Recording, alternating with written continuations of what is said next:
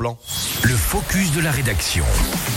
La première station de France à se doter d'une dameuse 100% électrique de série étant en Savoie, Cocorico. Donc ce focus de rédaction nous emmène ce matin direction Valseny, euh, Émilie. Et la station savoyarde qui milite en faveur de l'environnement et du développement durable dresse d'ailleurs déjà un bilan satisfaisant des premières semaines d'exploitation de son Husky Emotion. L'objectif principal est la réduction de l'utilisation des énergies fossiles, des émissions de gaz à effet de serre, des particules fines et du bruit en montagne. Déjà en 2014, un observatoire environnemental avait été mis en place afin de permettre aux responsables de la station d'envisager un maximum de solutions permettant d'améliorer le bilan carbone de l'exploitation du domaine skiable et notamment celui des engins de damage. Émilie, euh, qu'est-ce qu'elle a de particulier cette dameuse Euh, Oui, effectivement, d'être 100% électrique, mais il y a un autre truc. Eh bien, pour parler technique, en plus d'une autonomie de 3 heures, elle permet des gains de l'ordre de 13 litres de carburant par heure d'utilisation et une baisse drastique des émissions de CO2, soit 10 fois moins que l'hiver passé. En plus d'être écolo, elle est ultra silencieuse, un avantage non négligeable qui plus est à proximité des zones résidentielles et très autonome.